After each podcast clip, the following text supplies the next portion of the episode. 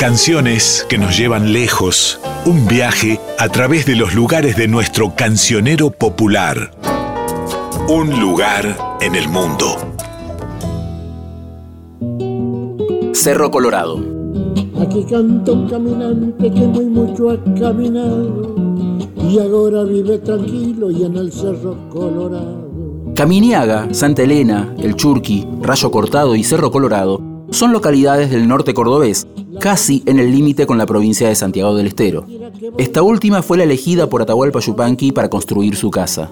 Según cuenta el propio Yupanqui en sus memorias, nunca tuvo un papel o escritura que documentara su propiedad sobre la casa de Cerro Colorado.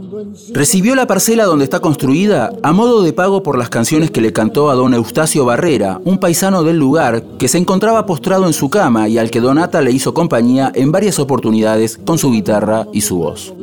El hombre quiso retribuir esa generosidad y le dijo a Yupanqui que eligiera un lugar de su campo, el que más le gustara. Yupanqui eligió un terreno junto a una curva del río Los Tártagos, conocida como Agua Escondida.